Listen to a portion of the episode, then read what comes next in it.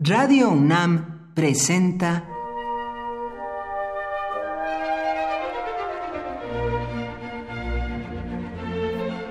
Cuaderno de los Espíritus y de las Pinturas por Otto Cázares.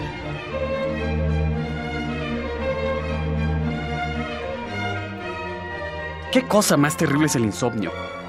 ¿Existe una sensación más desapacible que la del insomnio? Aquella fastidiosa situación de estar dando vueltas en la cama, adoptando casi siempre posiciones insólitas para buscar encontrar el sueño? El cuello de la pijama se humedece, los ojos permanecen desnudos a pesar de todos nuestros intentos, adivinamos las siluetas perfiladas en la oscuridad. No hay impresión más inclemente que el transcurrir del tiempo acompasado por el tic-tac infausto del reloj. Ante la premonición de que no lograremos atraer a Morfeo, proyectamos, y aún aquí hay indecisión, levantarnos y aprovechar por lo menos algún par de horas. Me había estado reservando la lectura de un cuento delicioso de Mark Twain para una noche como la que acabo de describirles. Su título es un récord nocturno de una caminata por el extranjero y trata precisamente del inclemente insomnio. El narrador se hospeda junto con un camarada en una hostería.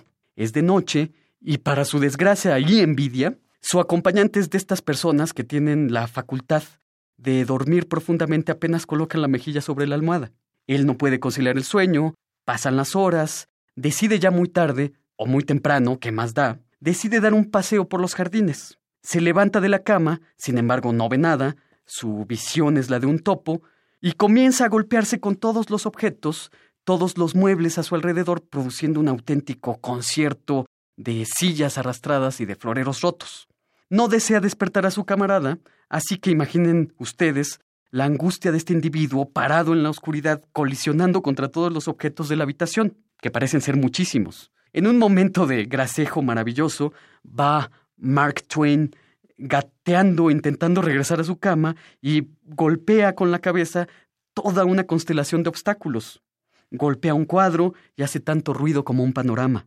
Termina despertando a todo el mundo, al camarada, al posadero, prenden las luces y se da cuenta que en el cuarto no había más que una sola mesa, una sola silla, un solo cuadro. Todo el tiempo había estado orbitando alrededor de estos como si fuese un satélite. Por hoy, Otto Cázares cierra el cuaderno de los espíritus y de las pinturas.